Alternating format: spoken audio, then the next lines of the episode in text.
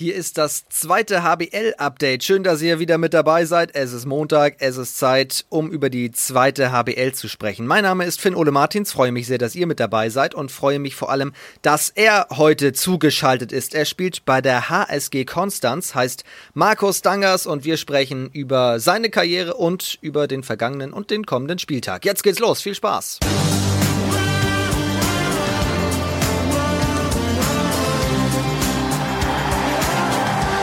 Hallo Markus, ich grüße dich. Servus. Wie geht es dir?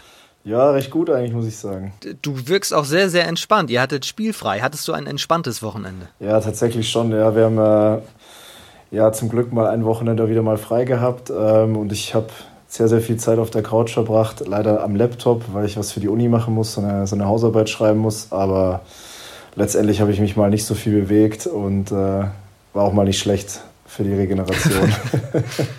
Was studierst du denn nebenbei? Ähm, ich studiere ähm, Politikwissenschaft an der Fernuni Hagen und bin da jetzt im fünften Semester und komme da langsam dem Ende entgegen zum Glück. Ähm, ja, aber manchmal ist es dann schon recht zeitintensiv noch nebenbei.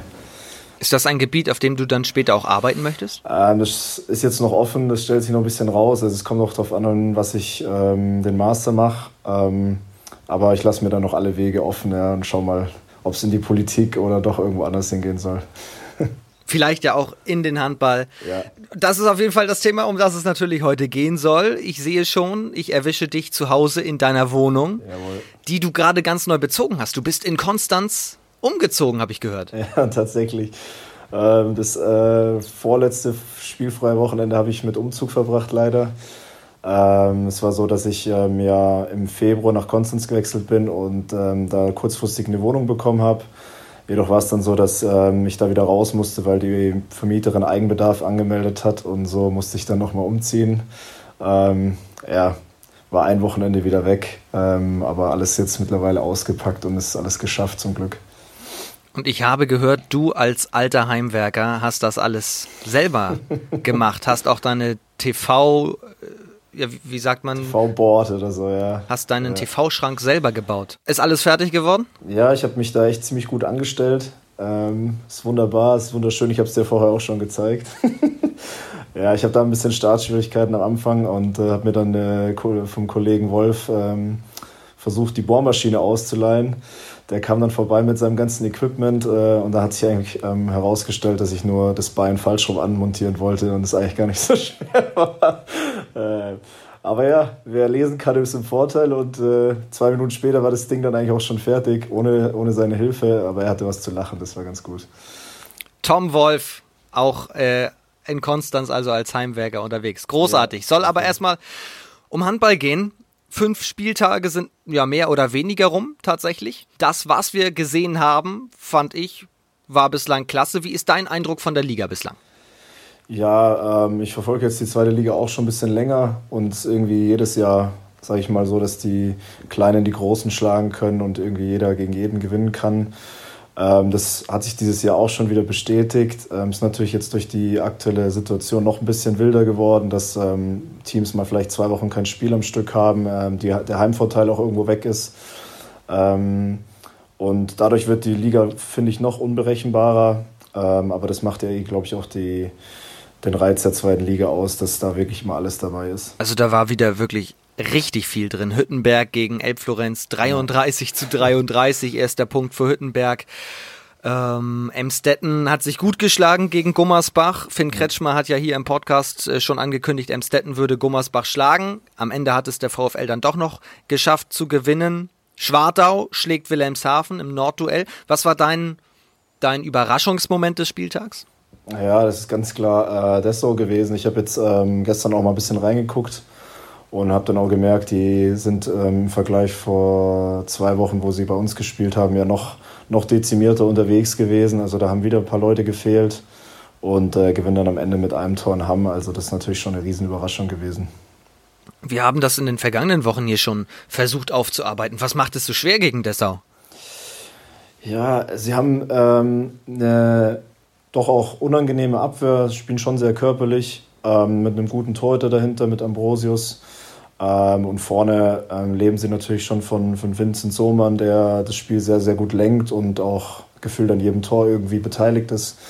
Und ähm, ja, sie haben jetzt, glaube ich, auch drei, vier Spiele einfach knapp gewonnen, aber ich glaube, sie haben ganz guten Teamgeist, sind mal ganz gut eingestellt und äh, auch gestern wieder super gekämpft und äh, trotz, trotz der wenigen Leute da noch ähm, zwei Punkte geholt, ja. Sind Tabellendritter, 8 zu 2 ja. Punkte.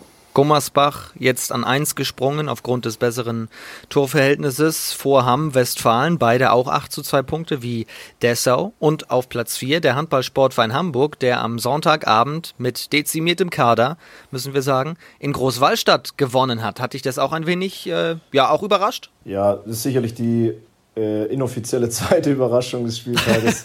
äh, wenn Hamburg gewinnt, ist man jetzt nicht überrascht. Äh, aber wenn man sich davor den Kader angeguckt hätte oder geschaut hätte, wer dann wirklich alles dabei ist.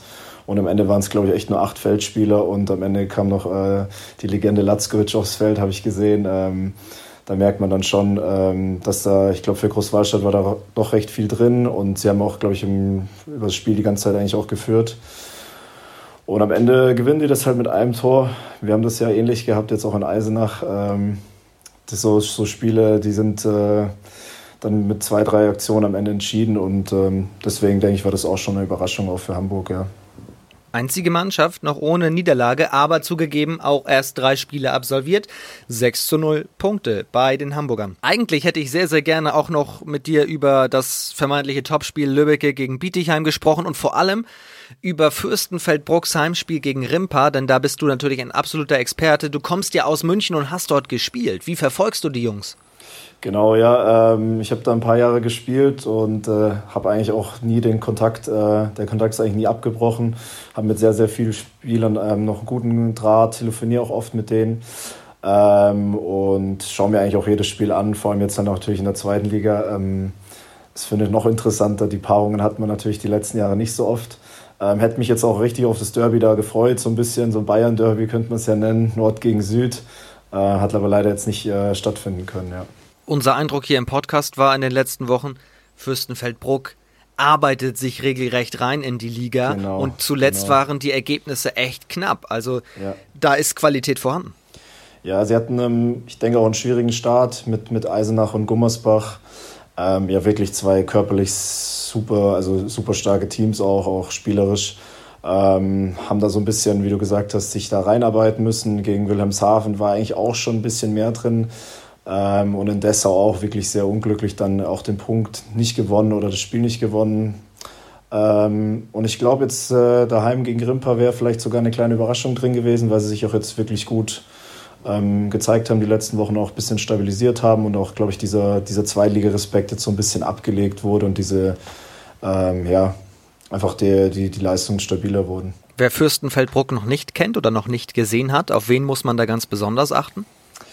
Ähm, ja, sie, sie, äh, Alleinstellungsmerkmal ist sicherlich die Abwehr erstmal, wenn man, wenn man da anfängt, ist die 3-2-1, die recht offensiv ist und äh, aggressiv. Äh, wenn die gut funktioniert, dann ähm, wird sich da jeder Gegner schwer tun gegen sie. Ähm, vorne ähm, wird das Spiel auch sehr gut von Falcolucci gelenkt. Ähm, mit dem habe ich auch vor drei Jahren noch in Baling zusammengespielt und auch damals noch in Fürstenfeldbruck. Äh, ich kenn, also wir kennen es auch sehr gut und ähm, er hat sehr große Qualität im, im, in Entscheidungen, in der Spielentscheidung und setzt da seine Nebenleute sehr gut ins, in Szene. Und ähm, ja, ich denke, allgemein kommen sie halt über die Mannschaft eigentlich mehr oder weniger. Sie haben ein sehr ausgeglichenes Team und ja, das ist so deren größte Stärke. Also Markus Dangers sagt, äh, dauert nicht mehr lange, bis die Panther ihre ersten Punkte holen. Der Mann muss es wissen. Der Mann hat dort nämlich gespielt. Im Vorort von München kann man, glaube ich, sagen, oder? Ja, genau. Also es ist so ein, kann man schon so bezeichnen, genau. Es ist jetzt nicht ein Stadtteil, sondern eher ein Vorort, genau. Und darum soll es jetzt gehen. Um Markus Dangers, um seine Karriere und um eine Vielzahl an Spitznamen, die er sich angehäuft hat. Nach einem kleinen Break. Danger ist heute bei uns. Freue ich mich sehr drüber. Markus, äh, der, Nach also der, der Nachname hat das ja quasi schon vorgelegt, oder? Das muss man ja wirklich nur noch verwandeln. Sieben Meter aufs leere Tor, oder? Bei dem, bei dem Spitznamen. Ja, das ist so. Also da war jetzt kein Kreativer am Werk bei dem Spitznamen. ähm, der war recht einfach, ja. Wo hast äh, du den denn? Ähm, ja, tatsächlich in der Heimat werde ich eigentlich nur Danger genannt in Fürstenfeldbruck. Ähm, den Namen Markus höre ich recht selten, muss ich sagen. Ähm, ja, der, der hat sich eigentlich auch fast in alle, alle Vereine da mitgezogen. Der war auch echt, äh, der lag auch echt jedes Mal auf der Hand, würde ich sagen, ja. Aber es soll natürlich nicht bei Danger bleiben. Dieser Podcast ist natürlich für ganz tiefe Recherche bekannt und äh, daher erklären wir jetzt einmal den Menschen da draußen, warum wirst du Bärchen und vor allem Puh-Bär genannt? Ja, das weiß ich auch nicht so genau, wenn ich ehrlich bin, ja. Also ich äh, ähm, werde gern mit einem, mit einem flauschigen Bärchen ähm, ähm, verglichen, das gern Honig ist. Also das mit dem Honig kann ich bestätigen. Schmeckt mir auf jeden Fall sehr gut. Aber alles andere ist, denke ich, einfach nur äh, zusammengesponnen. Da ich äh, mir seit ein paar Monaten die Haare wachsen lasse, sehe ich ein bisschen knuscheliger oder äh, kuscheliger aus oder was auch immer. Und äh, ja, da kamen dann ein paar aus der Mannschaft auf diesen wunderbaren Spitznamen Puh der Bär. Ähm, ich muss aber sagen, hat sich nicht ganz so gut durchgesetzt. Also der wird dann auch oft vergessen und äh, da müssen sie noch ein bisschen dran arbeiten, glaube ich, dass sich der dann best, äh, vor allem gegen Danger durchsetzt, ja. Ich fürchte, das ändert sich auch jetzt mit dieser Aufnahme des Podcasts. Aber deine Frisur ist ein gutes Stichwort, denn ich habe eine Nachricht äh, vom Kollegen Tom Wolf bekommen aus deiner Mannschaft und der hat gesagt, wenn ihr Podcast aufnehmt, fragt ihn unbedingt mal, wohin will er zum Teufel noch mit seiner Frisur? Was ist denn an deiner Frisur so komisch? Ja, das wusste, wusste ich schon. Ich glaube, der, der wollte mich ja noch ein bisschen in die Bredouille bringen. Nein, ähm, ja, ich versuche mir seit, wie gesagt, ein paar Monaten die Haare wachsen zu lassen und da gibt auch Tage, da sehe ich aus wie, wie ein Monchichi, so werde ich dann manchmal auch genannt. Also du merkst, ich habe viele Spitznamen hier im Verein. ähm, heute habe ich einen guten Tag erwischt. Ich habe auch überlegt, ob ich mir schon eine Kappe aufziehe zum Podcast, damit die Frage ja nicht kommt, aber ähm, da du ja gesagt hast, sieht ganz vernünftig aus, kann ich jetzt, glaube ich, auch weiterhin so sitzen bleiben. Also du wirst auch in den kommenden Wochen die Handballhallen der Republik nicht schocken mit dieser Frisur, sag ich. Wenn du das sagst. Aber äh, ich habe dann natürlich ein bisschen mit Tom gesprochen und er hat mir gesagt, ich habe auch Lob für Puh, alias Danger.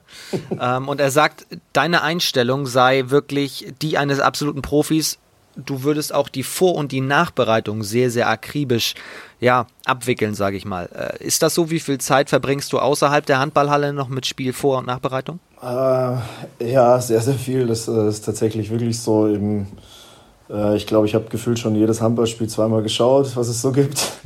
Ähm, das ist natürlich jetzt übertrieben, aber ich schaue sehr, sehr viel Video, auch einfach äh, von, von Teams, jetzt, die gar nicht unbedingt jetzt gleich der nächste Gegner sind so ein bisschen eine, eine kleine Leidenschaft und äh, ja, mir macht es irgendwie Spaß, äh, Spiele anzuschauen und auch vielleicht irgendwie neue Ideen daraus zu, zu generieren. Und ähm, ja, wenn es ums äh, Spielvorbereitung geht oder Nachbereitung, schaue ich auch ähm, unsere Spiele natürlich immer noch an oder die Spiele des Gegners und ähm, quatsch dann auch viel mit Tom und den anderen Spielern über einzelne Gegenspieler oder ja, über das kommende Spiel einfach. Also dann Spiele nur aus eurer Liga oder guckst du dir auch weitere Spiele an? Vielleicht aus der dritten Liga oder ja. sogar Oberliga? Ja, also ähm, früher habe ich aus der dritten Liga tatsächlich von Fürstenbruck oft auch noch Spiele angeschaut. Ähm, in der ersten Liga guckt man eh gern zu. Champions League ist natürlich auch immer, immer äh, vorhanden. Ähm, deswegen, da kann ich dann schon meinen Tag mit füllen. Ähm, aber ja, also ich gucke, ich, also glaube ich jetzt Oberliga habe ich jetzt die letzte Zeit noch nicht angeschaut, ähm, aber jetzt habe ich auch angefangen, hier ein bisschen hier mit der zweiten Mannschaft mich auseinanderzusetzen und bei uns trainieren ja auch recht viele immer mit und finde es auch mal ganz interessant, was die Jungs dann auch bei, bei ihnen machen und die sind jetzt ja auch in die dritte Liga aufgestiegen und da war ich jetzt auch letztens äh, am Samstag in der Halle und habe mir da auch mal ein Heimspiel angeguckt, also ja, macht mir schon Spaß. Also ein absoluter Handball-Verrückter Markus Danger. Dangers, und das, obwohl du aus München kommst. Das musst du uns mal ganz kurz erklären. Wie wird man in München nicht Fußball- oder Eishockey-Fan, sondern Handball-Fan? Ja, ich hatte in der Familie natürlich eine Prägung. Also äh, die, die väterliche Seite war da eher dem Fußball zugewandt und äh, ich war dann öfters im, im Stadion bei Bayern dabei. Und äh, meine Mom war äh, Handballerin und äh, hat mich dann mal mit in die Halle genommen und das hatte natürlich noch nichts mit Handball zu tun. Da war ich, glaube ich, äh, vier, fünf. Dann habe ich immer mit dem Ball ein bisschen rumgespielt und irgendwann wurde ich dann mal in einen Verein gesteckt und ähm, ja, es wurde dann ähm, eine Leidenschaft und bin dann eigentlich seitdem ich sechs bin, denke ich, dabei geblieben, ja. Das heißt also übersetzt, die Faszination Olympiastadion damals ja noch, kann der einer Handballhalle überhaupt nicht beikommen. Ja, das, das würde ich jetzt vielleicht nicht so sagen. Also ähm, das ist Folger schon auch, so. schon auch cool gewesen. Ähm, ich war äh, tatsächlich ähm, außer mal draußen auf dem Bolzplatz äh, nie im Fußballverein und äh, ich würde jetzt auch ähm, will jetzt auch nicht lügen, einfach auch zu untalentiert, dass ich da irgendwie irgendwas erreichen hätte können. Also wenn man da in der Halle bei uns beim Warmmachen ähm, zuschauen würde, dann würde man bei vielen nicht denken, dass die geradeaus laufen können. ähm, deswegen bin ich irgendwie beim Handball besser zurechtgekommen und äh, ja, dabei ist geblieben. Das freut uns auf jeden Fall sehr und deswegen äh, kannst du uns jetzt auch abholen in Sachen Fürstenfeldbruck, was wir eben natürlich schon angesprochen haben, denn du hast die Entwicklung vor ein paar Jahren dort mitbekommen, ja teilweise auch mit angeschoben, können wir eigentlich sagen, oder? Ja, ich habe ähm, also mit sehr, sehr vielen äh, Spielern, die jetzt noch im Kader sind, auch ähm, zusammengespielt. Und ähm, es war eigentlich immer so, dass wir ähm, eine sehr, sehr gute Jugendarbeit zu dem Zeitpunkt hatten und oben in der Oberliga, also Bayernliga, mit dabei waren. Ähm, wir sind dann im, in einem Oberliga-Jahr dann in die dritte Liga aufgestiegen und ähm, konnten eigentlich seitdem, äh, hat Fürstenfeldbruck, ich bin dann in dem Jahr dann, danach gegangen, aber ähm, die Jahre danach hat äh, Fürstenfeldbruck die dritte Liga immer gehalten und hat dann, glaube ich, sogar im zweiten Jahr in der Oststaffel waren sie da. Ähm, waren sie ähm, mit Elbflorenz, ähm, haben sie gekämpft um den Sieg oder um den, um den Titel und sind dann Zweiter, glaube ich, geworden und waren dann auch sehr, sehr schnell dann in der dritten Liga gut dabei. Und ja, den Aufstieg letztes Jahr ist natürlich das Highlight für alle gewesen. Ähm, Habe mich auch mega gefreut für die Jungs und äh, für den Verein, weil es ja irgendwie inoffiziell immer das Ziel war die letzten Jahre und umso schöner jetzt äh, in der Liga gegeneinander spielen zu können. Wie wichtig ist das für die Region München und also ganz besonders auf den Handballsport dort bezogen? Ja, ich denke, sehr, sehr wichtig, ja, weil in Bayern hat man, äh, wie gesagt, nur ähm, ähm, Rimper, Coburg und Erlangen im Norden und im Süden ist tatsächlich ja gar nichts los. Wenn man das jetzt mal so betrachten will, was höherklassigen Handball angeht. Ähm, Fürstenfeldbruck war, wie gesagt, in der dritten Liga schon auch, ähm, hatte Namen mittlerweile, aber äh, in der zweiten Liga kannte wahrscheinlich oder kannten die wenigsten äh, den Verein. Und ich finde, es ist super, dass halt auch in München oder im Umkreis dann vielleicht auch einfach mal ähm, ja, Zweitliga-Handball gespielt wird und da auch vielleicht Sponsoren oder ähm, andere Sportbegeisterte ähm, mehr den Handball auch wieder ins Vorder-, in den Vordergrund rücken können und nicht nur der Fußball in München regiert. Also das natürlich als starkes Projekt, was den Profi-Handball anbelangt. Wir wissen, dass der Bayerische Handballverband dort unter dem Hashtag Bayern kann Handball, auch genau. federführend mit Dominik Klein, der dort ja arbeitet, ja. Ähm, auch versucht, den Handball anzuschieben. Was macht es denn dort so schwierig, außer vielleicht König Fußball, dass der Handball dort etabliert wird? Ja, ich glaube, ähm, es hatte vielleicht auch eben an der, an, der, an der Mannschaft gefehlt, die auch höherklassig spielt. Deswegen ist es, denke ich, jetzt schon auch ein guter Zeitpunkt, dass da jetzt äh, zum Beispiel Dominik Klein eingestiegen ist, der natürlich mit seinem Namen da noch mehr ähm, Bayern oder vielleicht den Süden auch da ein bisschen pushen kann. Ähm, natürlich hat man in München einfach eine unglaubliche Sportkonkurrenz. Also es ist ja nicht nur der Fußball, man hat mit Bayern Basketball ähm, ein sehr, sehr gutes Basketballteam, ähm, EHC, ähm, Eishockey, ähm, auch ein Erstligateam ähm, und auch in den umliegenden Städten oder sage ich mal Orten wird auch dann Fußball sehr, sehr viel betrieben und ähm, Zweitliga-Fußball ist immer noch ein Stichwort auch, was immer noch mehr Zuschauer ähm, zusammenfinden lässt als, als Handball einfach und ähm, ja, ich denke, dass, dass da einfach jetzt von der Entwicklung her das gut ist, dass ähm, Fürstenfeldbruck jetzt in der zweiten Liga ist und dadurch vielleicht einfach in München auch wieder Zweitliga-Handball oder überhaupt Handball einfach wieder ein bisschen mehr Stellenwert bekommt. Könnte ein Umzug oder eine Spielgemeinschaft mit München da nicht helfen? Ja, ich glaube, es gab schon so, so, so vereinzelte Pläne. Ähm, Uli Hoeneß hat sich ja mal geäußert dazu, dass er den äh, Handball nicht sponsern will, sondern sich dafür den Basketball entschieden hat, was ich natürlich schade finde. Ähm, ähm, ich glaube, es waren schon ähm, auch Überlegungen da, vielleicht auch in andere Hallen zu ziehen jetzt wegen der zweiten Liga, aber ich glaube, das muss sich in den kommenden Jahren einfach noch entwickeln, dass da vielleicht ähm, ja einfach vielleicht auch ein anderes Branding betrieben werden kann, vielleicht ähnlich wie beim TV Bittenfeld, der dann halt irgendwie der TVB Stuttgart geworden ist. Genau. Ähm, vielleicht gibt es dann auch mal einen äh, Münchner Handballverein oder ein FC Bayern München im Handball, das wäre natürlich äh, das Schönste. Haben ja eine Handballabteilung. Nur ja, genau ist halt noch ein bisschen weiter unten, geht vielleicht auch mal den Weg. Auf jeden Fall Fürstenfeldbruck klasse Projekt, freuen wir uns sehr drauf. Ich freue mich auch schon, wenn die Jungs hier bei uns im, im Podcast zu Gast sind. Wir mussten oder müssen da natürlich ausführlich drüber sprechen, weil es eben auch ein großer Teil deiner Vergangenheit ist. Dann hast du aber schon berichtet, ging es irgendwann weg von Fürstenfeldbruck. Und wo ging es dann hin?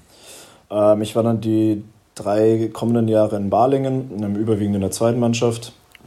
Äh, im Drittligakader, habe dann äh, auch in den drei Jahren oft bei der ersten ähm, mittrainiert und äh, auch ähm, ein paar Einsätze bekommen in der ersten und der zweiten Liga. Ähm, genau, das war so die nächste Station. Da hast du auch schon mit Finn Beckmann zusammengespielt, oder? Genau, unter anderem, ja, genau. Da gibt es ein paar alte Bekannte, ähm, Fabian Wiederstein, mit dem ich hier in Konstanz zusammengespielt habe. Ähm, der Gregor Thomann, der hat auch hier gespielt. Mit dem habe ich in der zweiten zusammengespielt und auch eben mit äh, Falk Koloci, der jetzt auch wieder in Fürstenfeldbruck spielt, oder Johannes Stumpf, der auch wieder in Fürstenfeldbruck spielt. Also da kreuzen sich die Wege dann doch recht oft. Stimmt es, dass es äh, in der Zeit in Balingen ein besonderes Ritual gab Richtung Frühstücksessen? Ah ja, da gibt's. da hatte ich äh, sehr gut. Ja, da hat äh, in der Zeit hatte ich äh, vor, viel Masse aufzubauen, um äh, am Kreis mich zu behaupten zu können und habe mir gedacht, äh, ich muss äh, alles, was ich finde, in der Früh in, einen, äh, in eine Schüssel werfen und essen. Äh, das wurde dann liebevoll der Schweinedruck genannt. Sah auch ähnlich aus, muss ich sagen, hat aber ein bisschen besser geschmeckt. Äh, ja, und seitdem äh, wird das immer noch, äh, werde ich immer mit meinem Essen teilweise noch so betitelt. Ähm, ja. Der Schweinedruck. Weltklasse, ja. Ist es immer noch so, dass du versuchst, äh, extrem viel zu essen, um als Kreisläufer deine Masse zu halten? Ah, nee, das war, das war im ersten Jahr in Baling irgendwie so eine Phase. Ich weiß ja auch nicht, was mich da geritten hat. Da war ich dann auch jetzt, ich glaube, äh, im Vergleich zu heute gute 10 Kilo locker schwerer. Äh, Habe ich dann auch irgendwann gemerkt, dass das jetzt nicht unbedingt äh, für, den, für den Sport so von Vorteil ist, weil es ja doch recht schnell hin und her geht und äh, jedes Kilo mehr merkt man da einfach. Und aber mittlerweile sind das eigentlich vernünftige Portionen wie jeder andere, vielleicht ein bisschen mehr, aber nicht mehr, nicht mehr in der Portion Schweinedruck auf jeden Fall. Wie viel, wie viel wiegst du jetzt, wenn ich das fragen darf? Ähm, so 100, 102 ungefähr. Also wie gesagt, vor drei oder vier, äh, vor vier, fünf Jahren waren es dann eben 112, 113, was dann doch ein bisschen zu viel war. So groß bin ich dann doch auch nicht.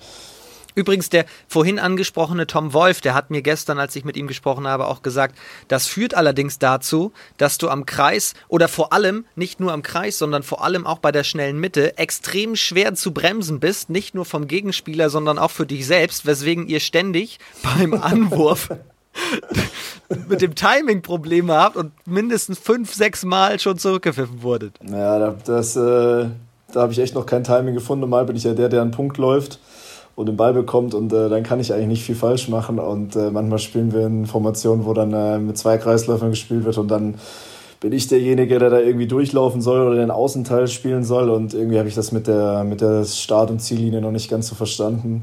Immer bevor der Ball gespielt wird, bin ich schon drüber. Ja, das ist auf jeden Fall was, was ich verbessern kann. Und ja, auch ein bisschen ermüdendes im Spiel, wenn man immer wieder den Meter zurück machen muss. Wir kommen wieder zurück zum Sport. Es gab dann den Schritt in die Schweiz. Genau. Zur Wintertour. Wie groß war dieser Karriereschritt für dich?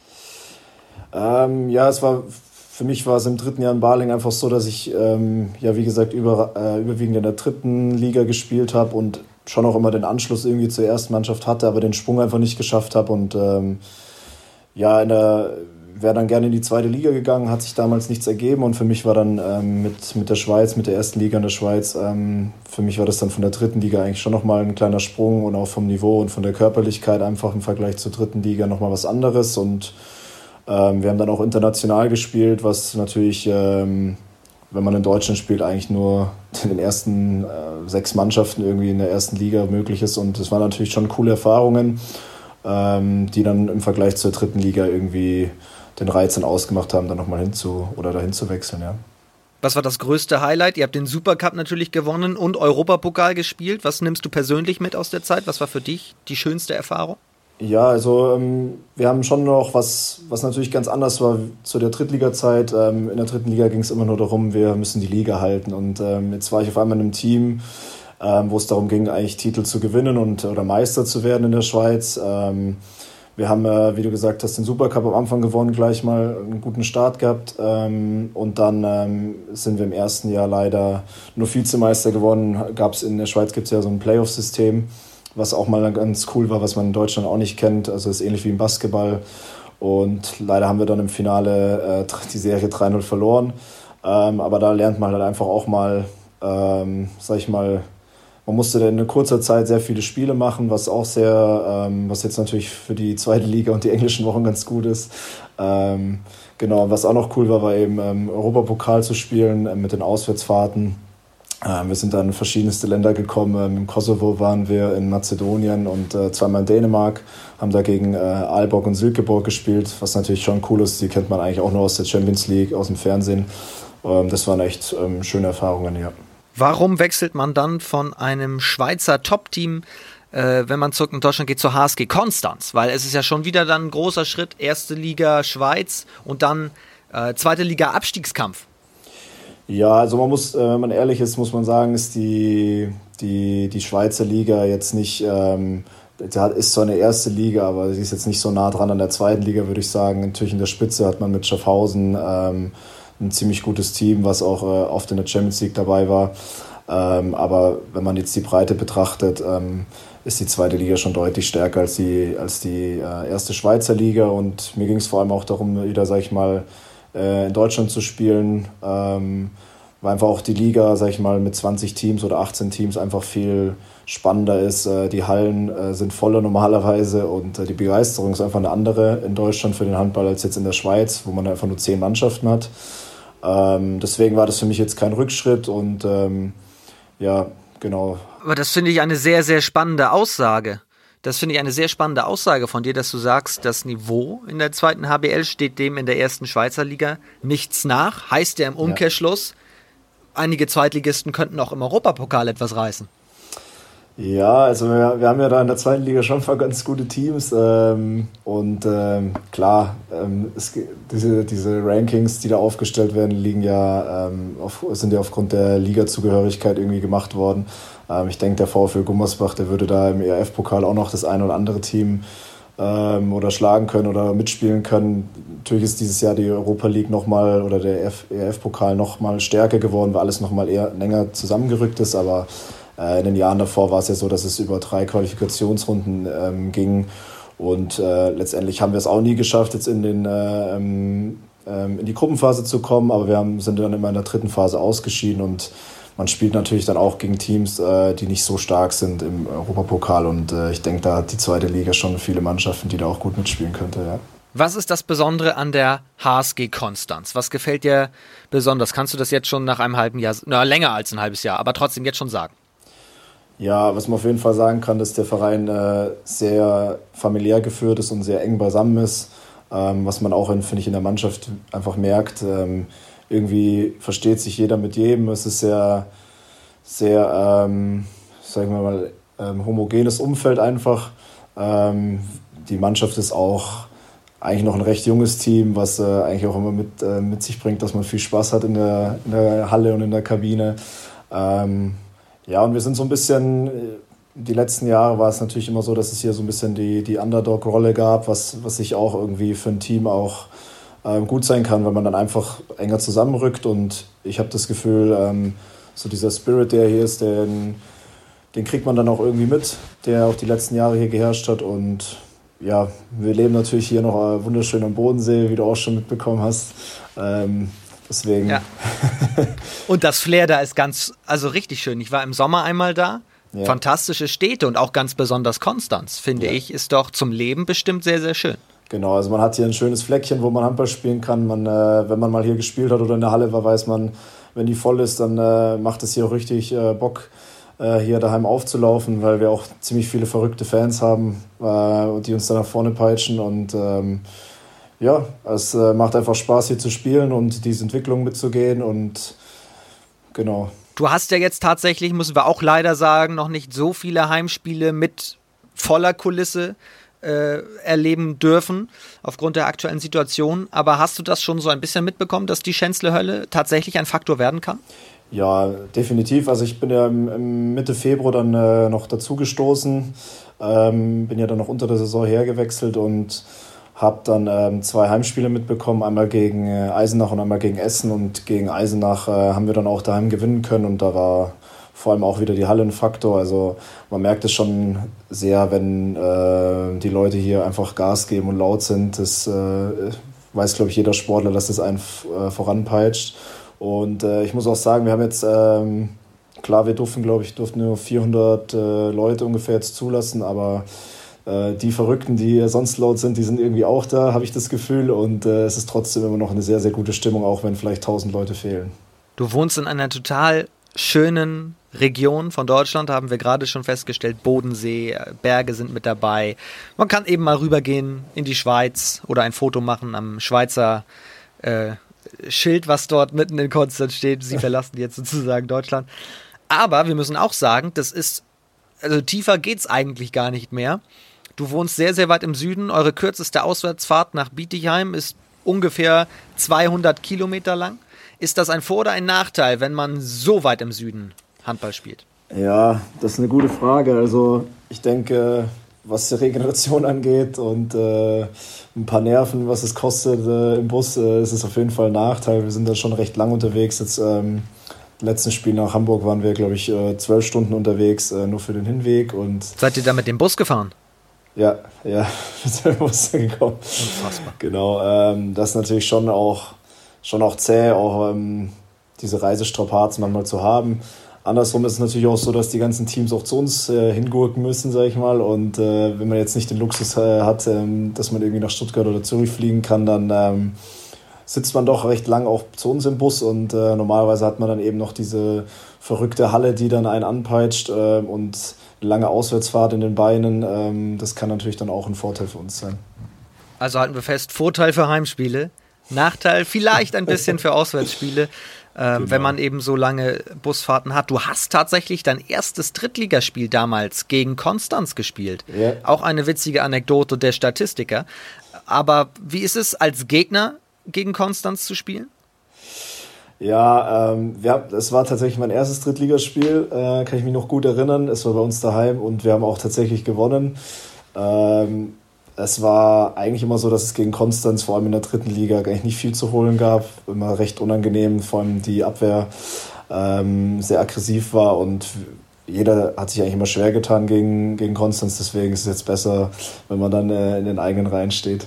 Wie seid ihr, wenn wir aufs aktuelle Geschehen schauen, zufrieden mit eurem Start? Wir haben vorhin schon äh, ausführlich über Dessau gesprochen. Ihr seid das Team, das Dessau geschlagen hat habt aber auch zu Hause unter anderem gegen äh, Dresden verloren. Ja, ähm, ja, wenn man, sag ich mal, äh, in der Vorbereitung das Auftaktprogramm angeschaut hätte oder hat, ähm, haben wir uns ungefähr so eingeschätzt. Äh, mit Elbflorenz sind wir, glaube ich, nicht ganz so zufrieden. Ähm, da haben wir dann natürlich auch mit der frühen rote Karte von Peter Schramm ähm, auch Probleme noch bekommen im Spiel. Ähm, soll natürlich auch keine Ausrede sein, aber da wäre schon mehr drin gewesen an dem Tag, ähm, durchaus, wenn jeder dann noch äh, ein bisschen mehr gezeigt hätte. Ähm, in Hamburg zu verlieren ist sicherlich keine Blamage. Da finde ich auch, war leider nur das Ergebnis nicht ganz so ähm, gut für uns. Wir haben, glaube ich, am Ende mit acht oder neun Toren verloren, was eigentlich den Spielverlauf, finde ich, lange Zeit nicht wieder, widerspiegelt. Wir haben eigentlich, glaube ich, bis zur ersten Halbzeit waren wir nur mit zwei, drei Toren hinten, haben eigentlich auch gut mitgehalten, anfangs auch geführt. Ähm, da war die Art und Weise, wie wir dann verloren haben, vielleicht nicht ganz so optimal. Ähm, dann das, der Heimsieg gegen Dessau war recht, recht wichtig natürlich auch für uns, ähm, dann auch mal zu sehen, dass wir auch gewinnen können. Und ähm, ja, wir wären natürlich gern mit 4 zu 2 gestartet als 2 zu 4. Dann hatten wir dieses schwere Auswärtsspiel in Eisenach. Ähm, ja, was dann auch sehr, sehr unglücklich geendet ist. Ähm, ja, ich denke, ähm, wir können schon zufrieden sein mit dem Start, aber mit ein bisschen mehr, bisschen mehr Glück oder ein bisschen mehr ähm, Kampfgeist wäre vielleicht dann doch noch der ein oder andere Punkt rausgesprungen. Du hast schon Peter Schramm angesprochen, äh, den du ja auch noch sehr gut aus äh, Wintertourzeiten kennst, der jetzt im Sommer gekommen ist. Der soll ja so ein bisschen die ja, Lücke füllen, sage ich mal, von Paul Kalic, der natürlich auch so ein bisschen großer Name in Konstanz war in den letzten Jahren. Und jetzt nach Zürich gegangen ist. Wie ja. sehr fehlt er euch? Ja, Paul war, war natürlich schon äh, ähm, vorne ähm, ein Spieler, der das Spiel an sich gerissen hat, ähm, was äh, für eine Mannschaft Fluch und Segen zugleich sein kann. Also er, ich habe noch kurz mit ihm zusammengespielt. Er ist natürlich unglaublich äh, spielintelligent, unglaublich spielintelligent gewesen, hat ähm, sehr, sehr viel auch den Kreis gesucht, äh, war äh, gleichzeitig aber auch selber torgefährlich ähm, und hat hier unglaublich äh, viele Spiele gewonnen für die HSG. Das muss man teilweise wirklich sagen, hat auch er gewonnen. Ähm, aber durch das, dass natürlich jetzt er weg ist, ähm, haben sich andere Leute mehr in den Vordergrund äh, spielen können und auch mehr Verantwortung übernehmen können, die sie vielleicht die Jahre davor nicht hatten. Und äh, was das hilft natürlich den Einzelnen dann, ähm, sich selber in der ähm, in der Entwicklung dann oder selber in der Entwicklung weiterzukommen und als Team dann auch vielleicht äh, in der Breite besser zu werden. Und äh, Peter füllt äh, vorne die Rolle von Paul ähm, ähnlich aus, auf eine andere Art und Weise. Er ist eher der Shooter, ähm, kann natürlich aber auch mit dem Kreis zusammenspielen und hinten ähm, hat er natürlich eine ganz andere Funktion, versucht er eher Fabi Widerstein zu ersetzen, der nach Baling gegangen ist. Ähm, deswegen sehr, sehr wichtiger Transfer für uns. Ja, das war so ein bisschen der Abwehrchef vorher, ne? Fabian Wiedestein. Ja. Ähm, Widerstein. So heißt der richtig. Wir schauen gleich mal auf euer nächstes Spiel. Das ist am Wochenende laut Plan in Bietigheim und gucken auf den nächsten Spieltag. Das im dritten Teil dieses Podcasts. Vorher aber haben wir eine Rubrik, die finde ich sehr, sehr spannend. Die hatten wir schon ähm, mit einem gewissen Herrn Sigurdsson in der ersten Folge. Wenn du den Handball verbessern könntest, eine Regel, ein, äh, ein, ein Aspekt, der dir im Handballsport entweder gut gefällt oder nicht gut gefällt, was würdest du ändern oder einführen wollen? Das ist eine gute Frage. Ähm, schön, dass ich äh, dieselbe Ehre habe wie Herr Sigurdsson an der Stelle. Ähm, ja, ähm, ich finde, äh, über die 7 gegen 6 Regel oder über den siebten Feldspiel an sich kann man, kann man so ein bisschen streiten. Ähm, ich finde einfach, dass die, die Zeitstrafen nicht mehr die Wertigkeit haben ähm, die sie davor hatten, äh, durch das, dass man einfach auffüllen kann. Vielleicht wäre da wieder die, die Regelung mit dem, mit dem Hemdchen ganz gut, dass der Torhüter auch eben, der durch den Feldspieler ersetzt wird, dann ähm, diese, der, der, derjenige auch sein muss, der rauswechselt. Ähm, was ja auch immer oft diskutiert wird, wird die, ist die Shotclock im Handball. Ich finde, da haben wir uns aber mit dem, äh, der Sechspass-Regel ähm, sind dann da eigentlich ganz gut aufgestellt mittlerweile. Äh, was ich noch recht interessant finden würde, wäre ähm, so ein bisschen wie im Basketball, wenn der Gefaulte an der Linie ähm, antreten müsste. Also der Gefaulte, der den sieben Meter rausholt, auch werfen muss. Ähm, das wird natürlich nochmal ganz andere Aspekte oder, äh, oder einfach eine andere Spannung aufs Spiel bringen. Ähm, Sagte der Kreisläufer. Sagte der Kreisläufer. Natürlich ohne Hintergedanken. komisch. ja. Also sagen wir mal so, du möchtest deine Tor-Danger noch ein bisschen hochschrauben und mehr sieben Meter werfen. Sagen wir es, wie es ist. Na, jetzt ist es raus. Aber mit dir, glaube ich, kann man über so etwas doch extrem gut sprechen, vor allem weil du auch, was ich vorhin gesagt habe, so ein Handballverrückter, so ein Handballsüchtiger bist, der extrem viel analysiert und du hast auch schon gesagt, du bist immer auf der Suche nach ja, nach neuen Ideen. Ist es dann auch so, wenn du dir mal einen, einen Spielzug bei einer Mannschaft ansiehst und sagst, oh, der würde auch zu uns passen, dass du mal zum Trainergespann gehst und sagst, den könnten wir doch auch mal ausprobieren? Ja, also wir, ich bin jetzt nicht direkt zum, äh, zum Dani gegangen bis jetzt. Ähm, wir haben aber, was in der Kleingruppe eben angeht, mit Tom und Peter, ähm, haben wir ja da schon so ein bisschen eine Achse entwickelt und habe dann im Training oder auch jetzt in der Vorbereitung habe ich mal ein, zwei Sachen ähm, bei, äh, bei ein paar Champions League-Spielen von Shaggett äh, gesehen, die wir dann so ein bisschen eingeführt hatten. Die haben eigentlich auch anfangs ganz gut funktioniert. Ähm, das sind alles so Sachen für die Kleingruppe, denke ich, wo man so ein bisschen äh, ja, sich auch immer weiterentwickeln kann. Es so ein bisschen gewisser Spielwitz halt auch äh, vonnöten ist.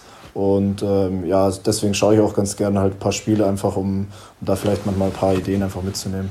Und die nehmen wir auf jeden Fall mit. Finde ich einen sehr spannenden Aspekt, dass der Gefaulte den sieben Meter ähm, selber wirft. Ich erinnere aber zum Beispiel noch, dass es auch bei deinem Lieblingsfußballverein früher immer die Diskussion gab, wenn ein Fußballer gefault wurde und der hat dann selber geschossen, dann gab es Ärger mit Beckenbauer und Co.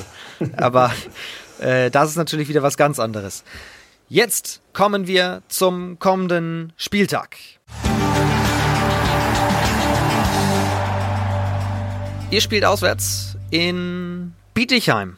Und äh, das ist auf dem Papier erstmal eine Partie mit sehr unterschiedlichen Vorzeichen. Bietigheim äh, Aufstiegsfavorit, aber es ist auch das einzige Baden-Württemberg-Derby. Ja, tatsächlich, ja. Wir haben ähm, ansonsten in Baden-Württemberg keinen anderen Gegner mehr, so wenn ich das so richtig im, im Kopf habe. Ähm, wir haben in der Vorbereitung schon gegen sie gespielt, in, bei dem BGV Cup, ähm, bei ihnen zu Hause und haben eigentlich auch wirklich ein gutes Spiel da gemacht. Ähm, lange Zeit äh, war es unentschieden. Ähm, Sie haben natürlich jetzt auch nochmal Neuzugang dazu bekommen mit äh, Juan de la Peña, glaube ich, aus Wilhelmshaven. Auch sehr spielintelligenter Mittelmann. Der wird natürlich jetzt immer besser ähm, integriert bei ihnen. Und ähm, ja, klar, auf, auf dem Papier sind sie Favorit und äh, auch vielleicht Aufstiegsfavorit. Ähm, aber ich denke, dass wir da schon auch mithalten können, ja. Zumal ihr nicht eine ganz so lange Busfahrt habt, sondern nur 200 Kilometer. Das ist dann doch schon wieder Vorteil für euch. Ja, das können wir tatsächlich ohne Flieger dieses Mal machen, glaube ich.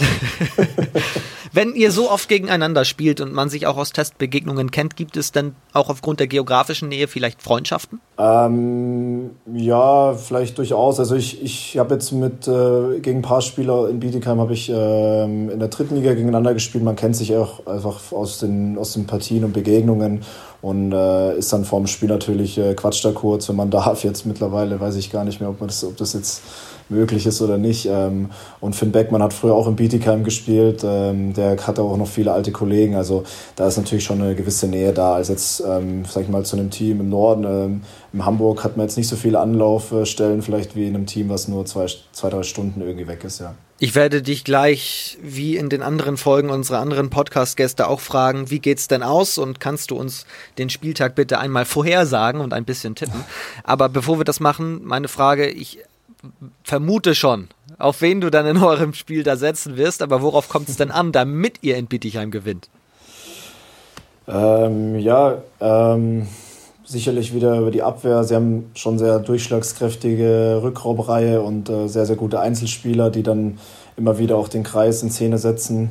Da werden wir auf jeden Fall ähm, schauen müssen, dass wir diese Achse da mit äh, Rückraum und Kreis irgendwie unter Kontrolle bringen.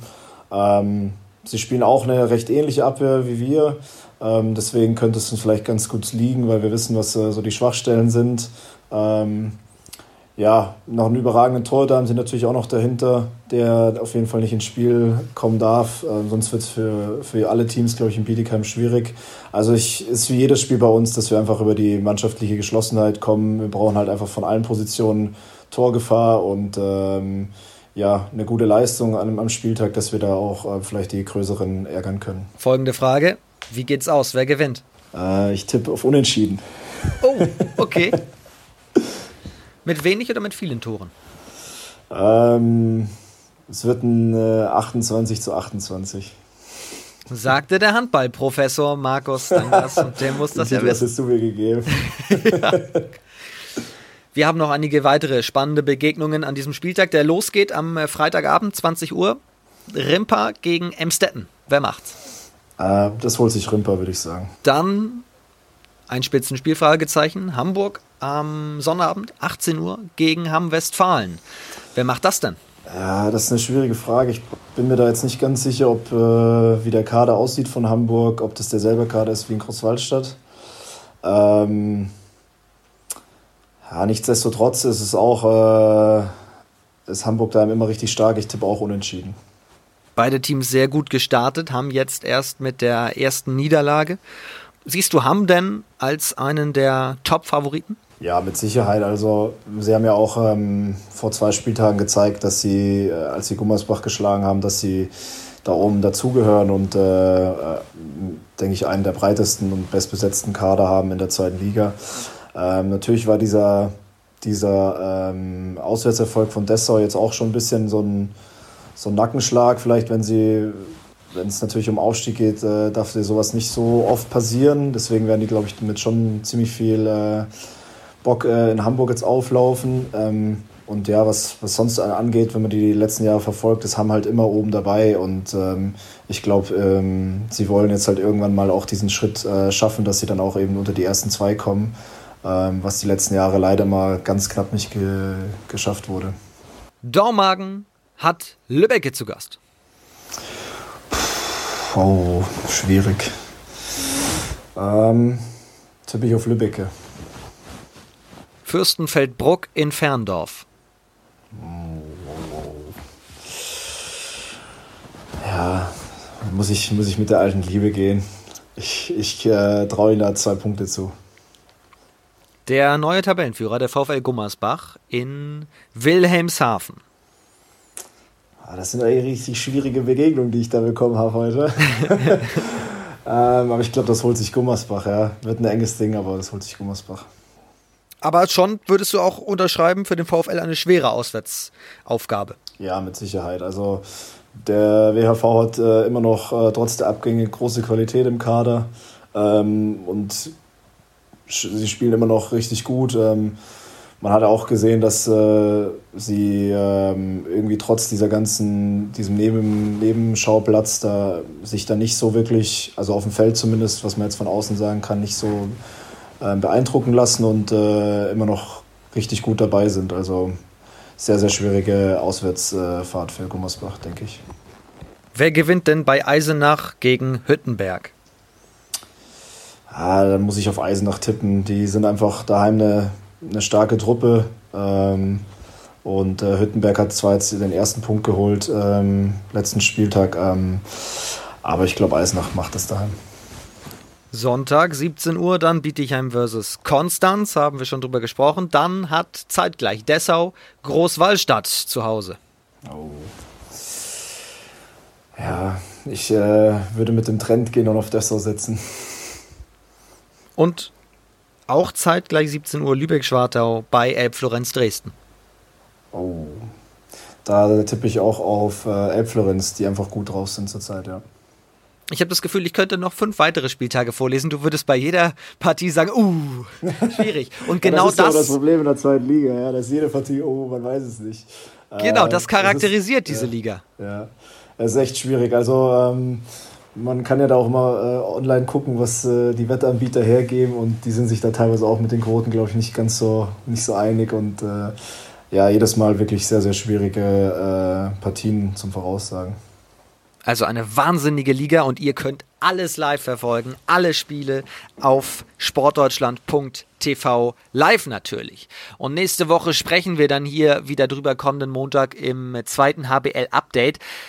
Wir können diese Ausgabe allerdings nicht beenden, ohne auf eine ganz wichtige Sache aus eurer Kabine noch hinzuweisen und mit der Bitte, uns aus diesem Podcast zu verabschieden. Denn ich weiß, dass du in der Konstanzer Kabine gerne einmal eine Fernsehsendung imitierst, die Bares für Rares heißt. Oder Bares oder Rares heißt ein Ritual, glaube ich. Ähm, wie läuft das ab?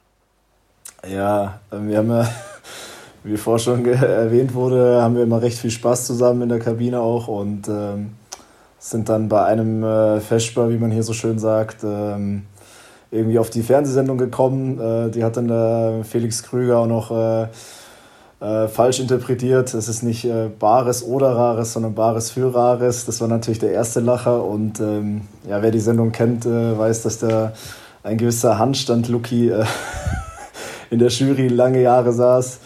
Äh, und der kommt auch aus Bayern, aus Regensburg. Und äh, ja, da habe ich irgendwann mal angefangen, den zu imitieren, äh, zur Freude der Mitspieler oder auch nicht. Ich weiß es nicht so genau. Ähm, und äh, ja, hin und wieder werden dann da kleine Auktionen gestartet, äh, die natürlich nicht ernst gemeint sind. Also im Fernsehen wird tatsächlich dann ein, ich sage immer Produkt, aber es ist natürlich etwas sehr, ja, sehr altes, ein sehr altes Objekt, das dann dort versteigert wird. Genau, genau. Da sitzen dann äh, so vier, fünf Leute ähm, und äh, die bieten dann da ähm, für das Objekt und äh, da hat halt jeder so seine Eigenheiten der Jury und äh, einer sticht da ganz äh, genau raus, das ist eben der Handstand-Lucky und äh, da sind wir alle Riesenfan von dem. Magst du uns als Hand Handstand-Lucky heißt der? Ja, der, das, die, die, Anekdote muss ich noch erzählen. Äh, die kennt jetzt auch schon jeder in Konstanz. Ähm, der Typ ist irgendwie vor, vor 50 Jahren ähm, auf den Händen von Regensburg äh, zum Vatikan gelaufen, ja. In drei Monaten oder so hat er irgendwie, weiß nicht wie viel Paar Handschuhe äh, verschlissen und äh, hat dann immer ein paar Kilometer auf den Händen zurückgelegt, dann wieder Pause gemacht und ist äh, ja deswegen Handstand-Lucky geworden, weil er so ein Artist war und eben diese Riesenreise auf sich genommen hat. Das ist nicht dein Ernst. Doch, das ist mein Ernst, das kannst du googeln. du siehst, äh, die Legende, die, die ist schon berechtigt, ja. Für was würdest du auf Händen durch Konstanz laufen? Ähm, ja, wenn wir aufsteigen, auf jeden Fall. Ja. Nee, wenn wir die, wenn wir die Liga halten, ähm, ähm, dann versuche ich mal ein paar Meter mit dem Handstand zu machen, aber äh, mehr als ein paar Meter wären es sicher nicht. Ja. Also nach, nach äh, Rom schaffe ich es nicht. Das halten wir fest. Also wenn ihr die Klasse haltet, dann komme ich nach Konstanz und dann läufst du, sagen wir mal 100 Meter, laufen wir. Machen wir, machen wir auf jeden Fall. Als Handstand. Genial. Magst du uns als Hand, äh, Handstand, Luki, aus dieser Sendung verabschieden? Ja, ich glaube, ich komme nicht drum rum, ja. Ähm, ja, das ist jetzt immer ein bisschen schwierig. Ist immer so, ich habe jetzt ja kein Objekt, was ich hier versteigern kann, aber äh, ich versuche einfach mal allen einen schönen Tag zu wünschen und dann äh, eine schöne Woche zu haben, ja. So, gute Leute, ich wünsche euch einen schönen Tag und eine gute Woche. Macht's gut. Servus aus Ringsburg. Großartig. In diesem Sinne, vielen Dank euch fürs Zuhören. Dir alles Gute. Handstand, Danger, Professor, alles geht. Der Puber von der HSG Konstanz. Markus Dangers hat mir sehr viel Spaß gemacht. Bleibt gesund. Mir auch. Und euch danke fürs Zuhören. Lasst ein Abo da. Schreibt uns gerne, wie es euch gefallen hat. Und dann hören wir uns nächste Woche wieder hier im zweiten HBL Update. Liebe Grüße.